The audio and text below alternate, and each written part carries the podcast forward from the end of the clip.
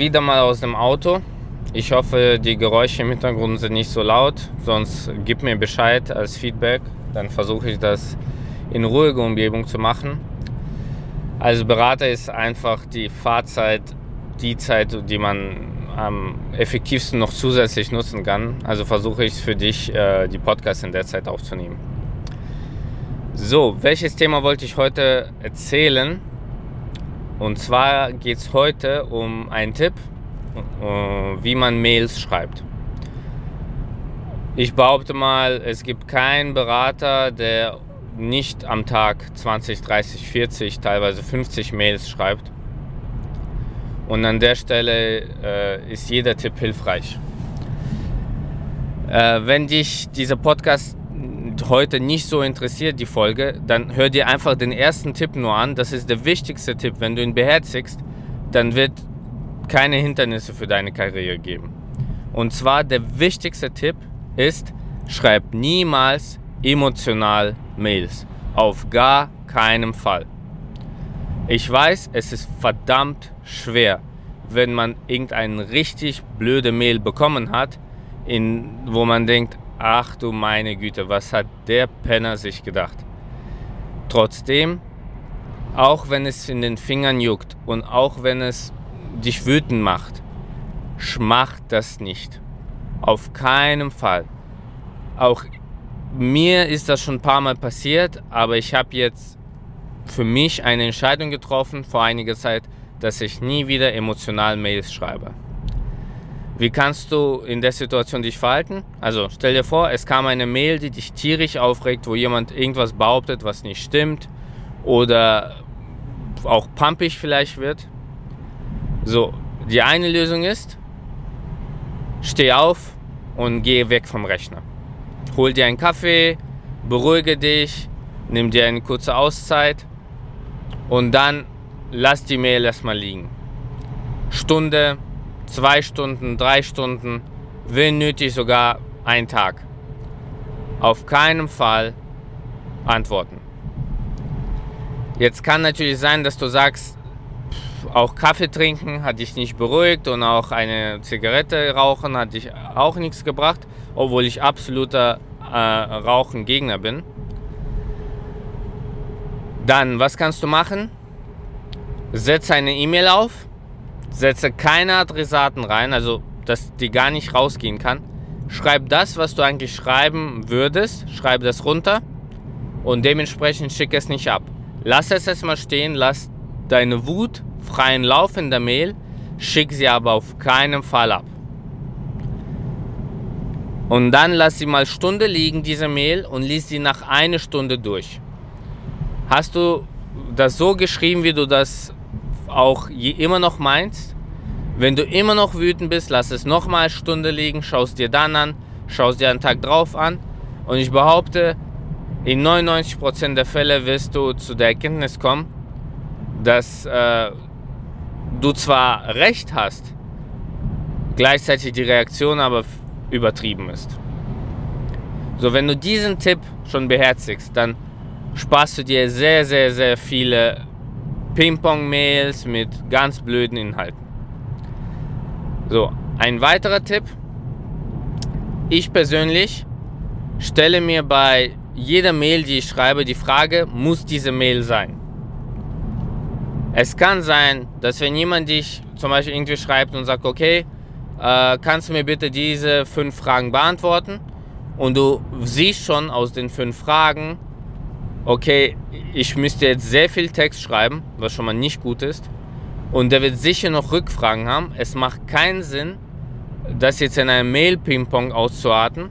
Dann setze ein Meeting auf mit dieser Person oder mit allen Beteiligten, beantworte die Fragen mündlich, kläre alles und wenn es geklärt ist in dem Meeting, das reicht meistens halbe Stunde, 15 Minuten, es reicht vielleicht auch einfach die Person anzurufen. Dann kannst du gerne im Nachgang eine E-Mail als Zusammenfassung, so eine Art Protokoll schicken.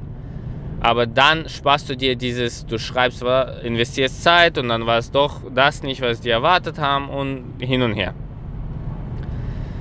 Ein weiterer Tipp, ähm, den ich auch nahelegen kann, versuche die Mails kurz zu halten. Also ich habe die Regel, wenn ich eine Mail bekomme und die irgendwie mehr als 5, 6 Zeilen Text hat, dann werde ich die ganz sicher nicht sofort lesen. Weil Mails lenken uns im Alltag ab. Unsere Hauptbeschäftigung ist nicht Mails zu schreiben, sondern wir sind Berater, wir sind für die Kunden da, wir sollen Arbeit erledigen, wir sollen Systeme konfigurieren, wir sollen Präsentationen vorbereiten und so weiter. Mail ist nur das notwendige Übel, um zu kommunizieren und das ist aus meiner Sicht eines der schlechtesten Medien zu kommunizieren. So, das bedeutet, wenn du was mit, äh, zu mitteilen hast, was länger ist als 5, 6 Zeilen, dann ist vielleicht Sinn, wieder ein Meeting aufzusetzen, das den Leuten zu erzählen und später höchstens das als Protokoll rauszuschicken. Weiterer Tipp, wenn es um eine Mail geht, die, dessen Inhalt sehr, sehr wichtig ist, wo du weißt, okay, das könnte viel mehr Leute interessieren, und es könnte auch Leute interessieren, die später in das Projekt kommen, dann ist Mail als Medium falsch. Mail ist nur zur Kommunikation. Wenn du aber etwas bekannt geben willst, was auch später gefunden werden soll, dann gibt es andere Tools. SharePoint, Wiki, Microsoft Teams, Slack. Es gibt so viele Tools und Mittel, Jira, was auch immer, wo die, da, äh, wo die Information auch langfristig speicherbar sind und abrufbar für alle, die später hinzukommen. Eine E-Mail, die auch an 15 Leute verschickt sind, ist und zwei Monate später sind die Leute gar nicht mehr im Projekt, bringt gar nichts. Dann wissen die Leute das nicht, die können das auch nicht finden. Wenn ihr aber diese Tools nicht zur Verfügung habt und Mail wirklich die ähm, primäre Kommunikationsschiene ist, dann habe ich einen Tipp für euch. Aber das ist wirklich die Krücke. Und zwar äh, legt euch eine Postfachadresse für dieses Projekt an.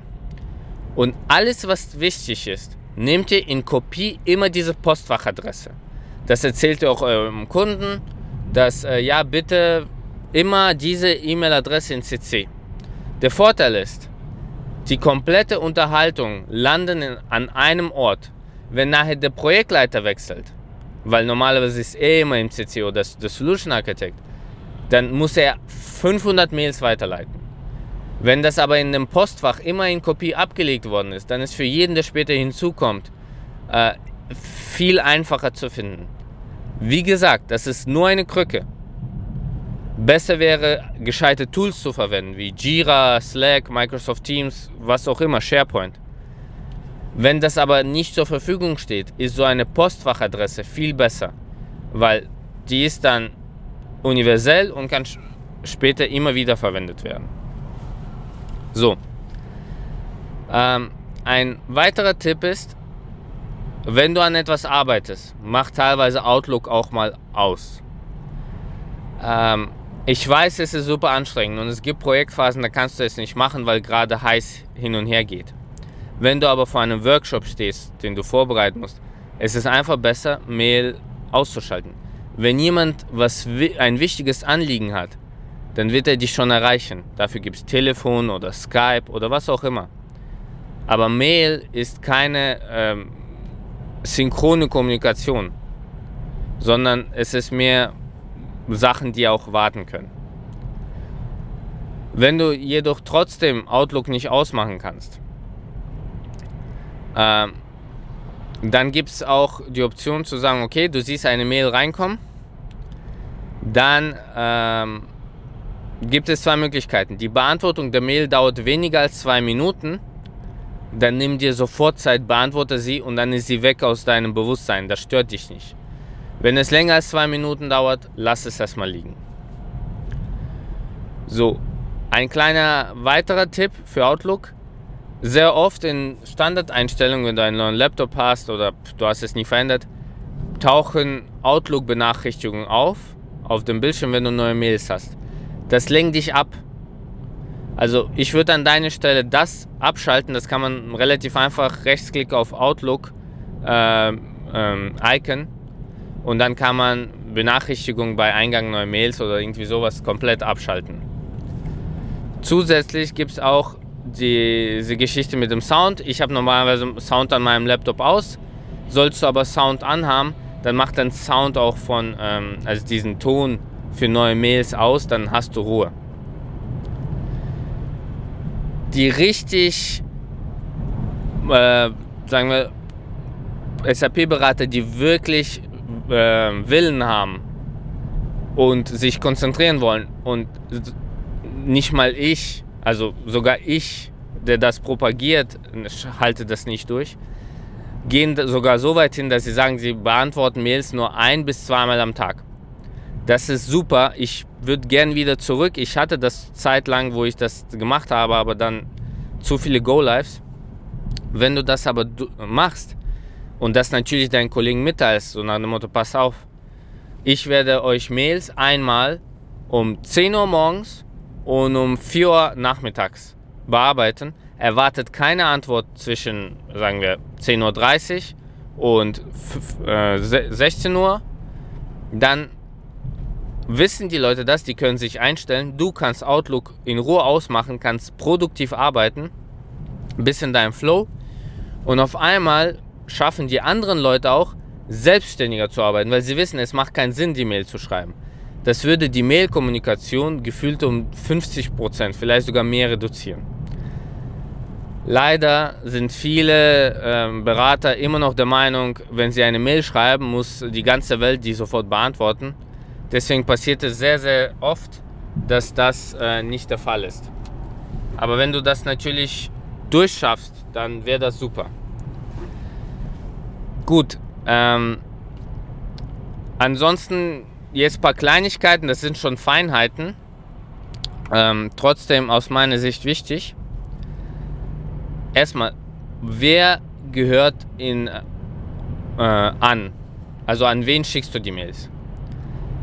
Ich lebe, und das ist keine offizielle Definition, aber ich lebe die Definition, die, die im An sind, also im äh, Empfänger sind, die direkten, die sollen auch irgendwie agieren mit der Mail. Sprich, reagieren, vielleicht was machen, die haben Aufgaben drin. Die, die eigentlich diese Mail nur zur Kenntnis nehmen sollen und nicht wirklich antworten oder irgendwas machen, mehr zur Ablage, die kommen in die äh, Carbon Copy. Jemand, der in Carbon Copy steht, sollte keine Aufgabe in, in der Mail bekommen, weil dann ist es grober Umfug. Weil die äh, Mails, wo ich persönlich in Kopie stehe, lese ich vielleicht erst Tag später durch oder gar nicht so richtig. Zusätzlich versuch mal einen gescheiten Betreff zu haben. Wenn, wenn du das schaffst, kann man durch den Betreff schon die Wichtigkeit und äh, den Hintergrund der Nachricht erörtern, sodass die äh, Empfänger direkt wissen, okay, muss ich jetzt sofort was machen oder nicht. Ich persönlich kein, bin kein Freund von hoher, hoher Priorität-Mails, weil die meistens für Aufsehen erregen. Wenn es aber wirklich extrem wichtig ist, da muss jemand, den kannst du irgendwie nicht per Handy erreichen und äh, das, da muss was passieren, dann kann man das gern machen, sollte aber nicht die Mittel erster Wahl sein. So, dann ähm, jetzt weißt du okay, wie du die Mail adressierst äh, du weißt, dass der Betreff aussagekräftig sein kann. Was auch vorteilhaft ist, ist schwierig durchzusetzen, weil es alle machen müssten, braucht aber nur Übung am Anfang. Man könnte im Betreff auch gewisse Kürzel machen. Zum Beispiel, wenn es Anforderungen gibt, die bestimmte Nummern haben, zum Beispiel Requirement 1250, das abgekürzt mit RQ-1250, dann kann man das in eckigen Klammern am Anfang des Betreffs stellen, dass man sagt, okay, jede Mail sollte einen Betreff haben, zu welcher Anforderung es geht oder ein Hashtag. Das könnt ihr euch selber einigen, wie ihr das machen wollt in eurem Projekt. Der Vorteil ist, man kann dann mit Regeln das so hinbiegen, dass die Mails in richtige Ordner reingehen. Zum Beispiel, wenn man in einem Projekt in mehreren Themen ist, da gibt es zum Beispiel Admin-Themen, dann würde der Betreff Hashtag Admin sein dann soll es in Admin gehen.